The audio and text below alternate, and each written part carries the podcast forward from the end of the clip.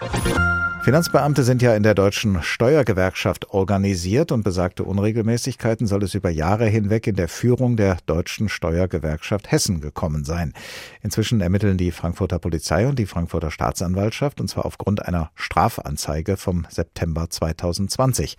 Nach HR-Informationen hat ein ehemaliges Mitglied der Landesleitung der Steuergewerkschaft Hessen den Ermittlungsbehörden interne Dokumente zugespielt, die für die Jahre 2016 bis 2019 finanzielle Unregelmäßigkeiten Fakten belegen sollen. Darüber spreche ich jetzt mit unserem Reporter Volker Siefert, denn er hat zur Steuergewerkschaft Hessen recherchiert und zu den möglicherweise falschen Abrechnungen.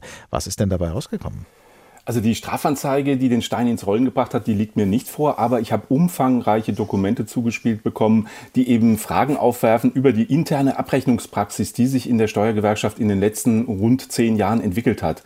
So sind zum Beispiel die Reisekosten von ehemals 10.000 auf heute bis zu 25.000 Euro im Jahr gestiegen. Das ist äh, eine erhebliche Erhöhung. Und laut einem internen Protokoll ist davon auszugehen, dass 90 Prozent der Fahrtkosten auf den langjährigen Vorsitzenden Michael Volz entfallen. Der bekommt nämlich auch als einziger einen erhöhten Satz für die Kilometer, nämlich 45 Cent pro äh, Kilometer statt 30 Cent wie sonst üblich. Und bei der Durchsicht ist mir auch noch etwas aufgefallen von all diesen Unterlagen und Abrechnungen. In der Regel weiß Michael Volz wohl schon, wann er wohin fährt in nächster Zeit. Denn er reicht schon bevor er einfährt die Fahrtkostenabrechnung mit genauen Angaben, wann er wohin fährt, ein und lässt sich dieses Geld dann vor Antritt der Fahrt in der Regel bar ausbezahlen. Eine, wie ich finde, doch ungewöhnliche Methode, an Fahrtkosten zu kommen. Die Frankfurter Rundschau hatte bereits vor drei Wochen erstmals über fragwürdige Abrechnungsmethoden bei der Steuergewerkschaft berichtet. Dazu kommen jetzt die untreue Ermittlungen aufgrund einer Strafanzeige. Wie müssen wir uns die Situation der Steuergewerkschaft vorstellen?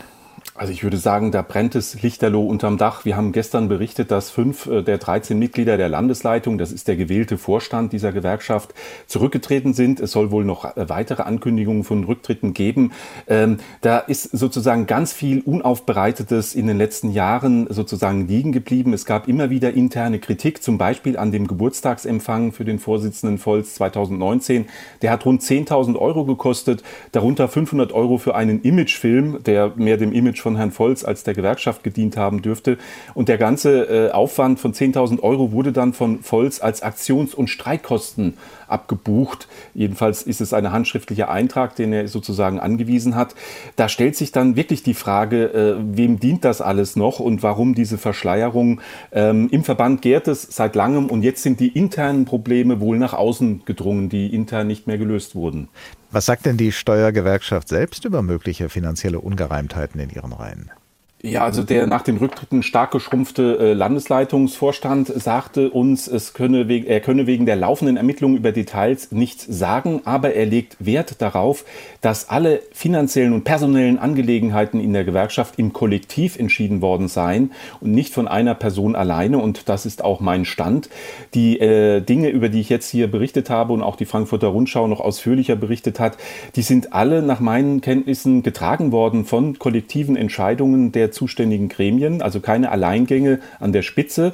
Das muss man fairerweise einfach dazu sagen. Äh, da sind andere auch betroffen möglicherweise. Ähm, es gibt aber noch einen weiteren Zusatz in der schriftlichen Erklärung der deutschen Steuergewerkschaft, die mir vorliegt. Und zwar spricht sie davon, dass aufgrund der großen Erfolge äh, Kräfte von außen versuchen würden, schädigend auf die Steuergewerkschaft einzuwirken. Ich selbst wollte natürlich wissen, wer oder was diese Kräfte sind, die da von außen einwirken äh, sollen. Äh, auch auf Nachfrage konnte ich das bislang nicht erfahren. Also es gibt viele offene Fragen zu Abrechnungen bei der Steuergewerkschaft Hessen. Die Staatsanwaltschaft Frankfurt geht Hinweisen auf Untreue nach und unser Reporter Volker Siefert wird das weiter für uns beobachten. Vielen Dank für den Moment.